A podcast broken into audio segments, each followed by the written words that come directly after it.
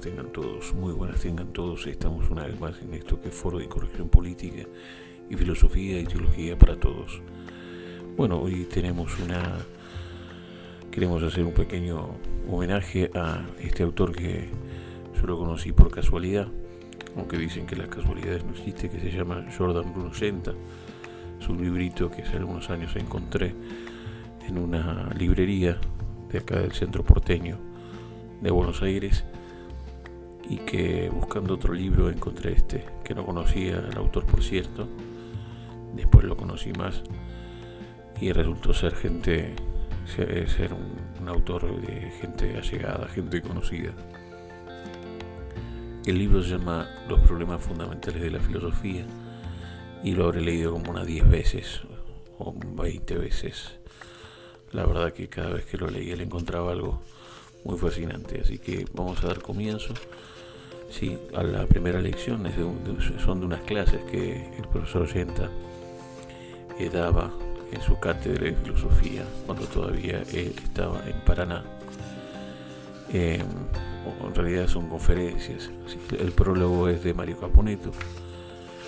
Y, eh, pero antes de, dar comienzo a, la primera lección, me gustaría leer un poquito la, la biografía de este autor.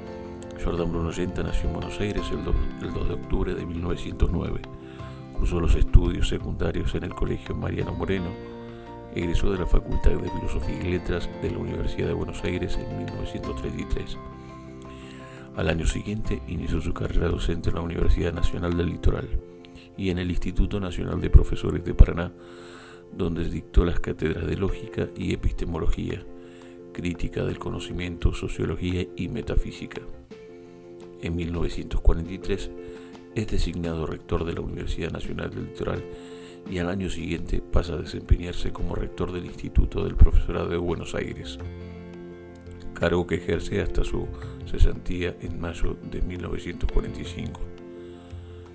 En 1946 funda una cátedra privada de filosofía que desempeñará hasta su muerte el 27 de octubre de 1974, en plena guerra desatada por el comunismo internacional contra la Argentina, una célula marxista asesinó a Yenta.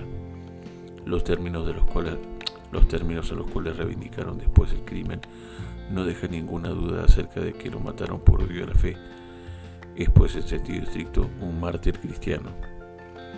Entre, su, entre sus obras destacan problemas fundamentales de la filosofía, sociología política, curso de psicología, el filósofo y los sofistas, la idea y las ideologías, libre examen y comunismo, guerra contrarrevolucionaria, opción política del cristiano, amén de numerosos artículos periodísticos, cursos y conferencias.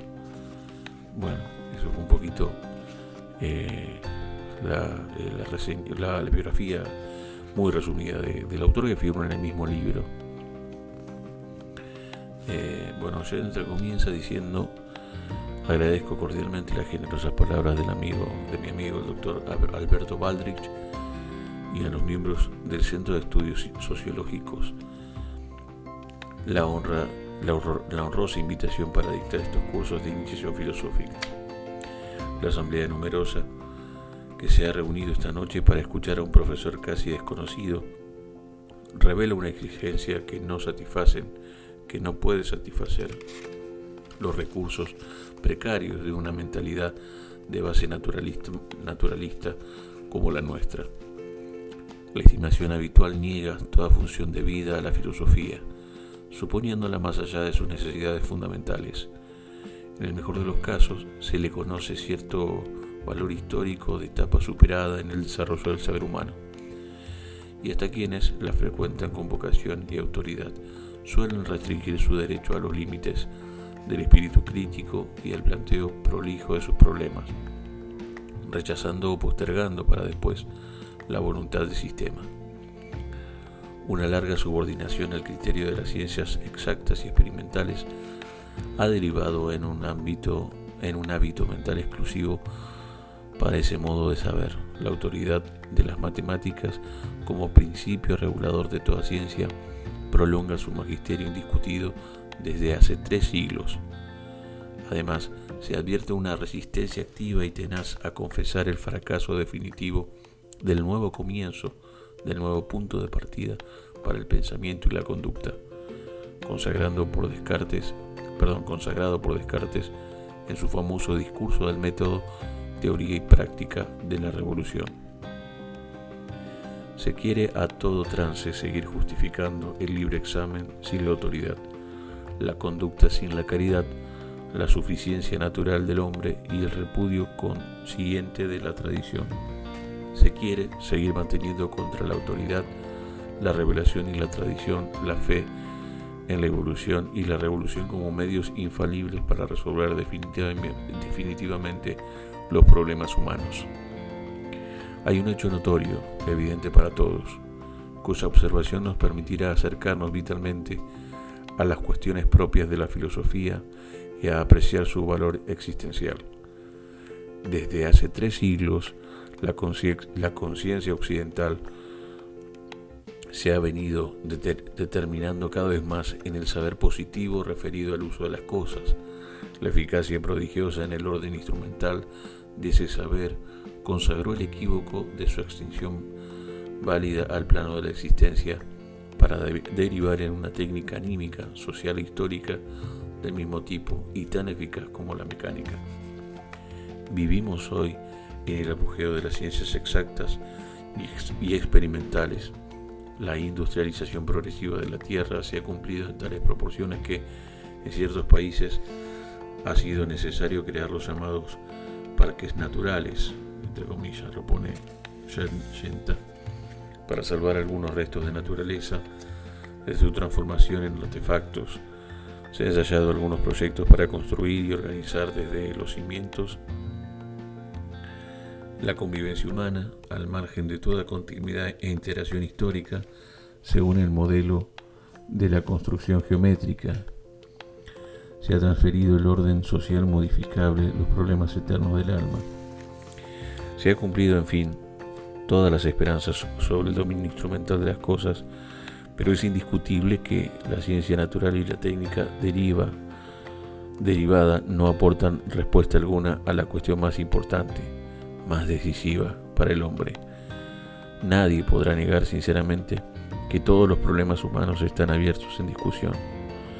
Y en discusión, la seguridad confortable y la burguesa que la previsión matemática de los fenómenos, la higiene, la velocidad y los recursos del confort proporcionan a la conservación de la vida. Se torna, se trueca en insegura radical, inseguridad radical cuando consideramos el destino del hombre y de la cultura. Asistidos por un repertorio ilimitado de máquinas e instrumentos eficacísimos, padecemos incertidumbres y zozobras decisivas es notorio que el dominio de la ciencia natural y de la técnica pertenece indistintamente a todos. Su cultivo y aprovechamiento tanto se observa en hombres y en pueblos animados por una voluntad de afirmarse en el valor como en quienes encarnan una voluntad nihilista. ¿Cómo es posible seguir manteniendo la ilusión de que la ciencia exacta de la naturaleza puede resolver los problemas fundamentales del hombre? Más aún, podemos admitir hoy una adhesión sincera, una verdadera convicción en el progreso de la humanidad, en que vemos, vamos distanciando una supuesta bestia primitiva. Si en cada momento de la vida privada y de la vida pública se hace presente la negación y la prueba como antes, como siempre, todo está nuevamente en juego. Los problemas de la, existencia están, puestos están propuestos a la voluntad. Esto lo sabemos sin excepción todos los que buscamos un asidero, algo firme en que sostener la vida y afirmar la decisión. Todos nosotros hemos pasado por la escuela primaria, secundaria y acaso por la universidad profesional. Tenemos en mayor o menor grado algún dominio de las distintas ciencias naturales base de nuestra educación oficial y sabemos que ellas no pueden darnos respuesta alguna a lo que más nos interesa, a lo que más nos surge. Por eso volvemos, como toda época de, reiniciación y de iniciativa, a las fuentes clásicas. Por eso volvemos al mundo antiguo y medieval, recomenzamos en el comienzo eterno del pensamiento y de la conducta occidentales. Como ya dije hace tres siglos, cuando Descartes o Descartes eh, fundamentaba la ciencia que finaliza en el uso de las cosas y la erige en ciencia universal, cuando los frutos del árbol de la nueva ciencia son por igual la mecánica, la medicina y la moral, es que se consuma la negación de los contenidos y revelaciones esenciales de la tradición greco-romano-cristiana. El positivismo informa nuestra mentalidad en una forma extrema del espíritu cartesiano. Niega toda trascendencia en la realidad y exalta la ciencia positiva. No hay más que los hechos dados y fuera de lo dado no queda sino la nebulosa metafísica. Todos nosotros hemos oído mil veces proclamar enfáticamente esa sujeción al hecho como principio y fin de la ciencia, y de ahí la regla para todo conocimiento válido, atenerse al dato, observar, experimentar y calcular. Pero vemos cuáles son los hechos que menciona la suficiencia cientifista y, que, y qué lugar tiene nuestra vida. Recordemos cuáles han sido los hechos familiares en nuestra educación científica, veremos que corresponden a la naturaleza física. Si yo solicitara a alguno de ustedes que diera ejemplos de hechos, eh, con seguridad me señalarían exclusivamente fenómenos físicos, nunca se les, se les ocurriría mencionar la vergüenza, el pudor, el sentimiento de culpa, el remordimiento, la envidia, etc. Destacaría en cambio la Tierra que gira en torno al Sol, el agua que está compuesta de oxígeno e hidrógeno, la caída de los cuerpos. ¿Por qué cuando se habla de hechos se recurre casi siempre a los más extraños, a los más distantes de la propia vida? ¿Por qué no se recuerda lo más próximo, lo más entrañado en la experiencia? ¿Por qué no se recuerda recuerdan los hechos que integran la realidad del vivir, es que entre la realidad y nuestra conciencia se ha interpuesto un mundo de apariencias, de construcciones hipotéticas y de ideologías más o menos burdas sobre la base de la experiencia físico-matemática que se ha erigido que se ha erigido una representación de toda la realidad, de todo cuanto hay a su imagen y semejanza. Desde Descartes se ha venido reiterando que detrás de todo eso que parece vida e historia, de todo aquello que manifiesta un sentido, del recuerdo y de la esperanza, de la angustia y de la alegría, del amor y de la muerte, detrás de todo eso, repito, no hay más que mecanismos más o menos complicados. El mundo es una fábrica esbozada, es mecanismo simple la piedra, algo complicado la planta, un poco más el animal y bastante más, pero un mecanismo al fin el hombre mismo. Todo debe conocerse y tratarse de la misma manera porque es de igual naturaleza y está hecho de lo mismo. Cuesta mucho llegar a sorprender el mecanismo complejísimo que juega el ser y la vida del hombre. Día, día llegará, sin embargo, en que el progreso de la ciencia natural descifre los últimos enigmas, las últimas supuestas maravillas del universo. El destino de cada hombre, de cada pueblo, lo que es y debe realizar perentoriamente, urgentemente, ya que solo se vive una vez para siempre o para nunca, eso queda postergado en su solución hasta un vago porvenir en el que alguna generación privilegiada de hombres disfrute, merced a la ciencia, el dominio de su conducta. Entre tanto, no nos queda más recurso que una moral provisoria como la formulada por Descartes en la tercera parte de su discurso. La voluntad moderna, Yenta dice que es de 1600 a 1900, acusa su extrema impiedad, su nihilismo radical, en la aspiración a suprimir el dolor como el peor de los males.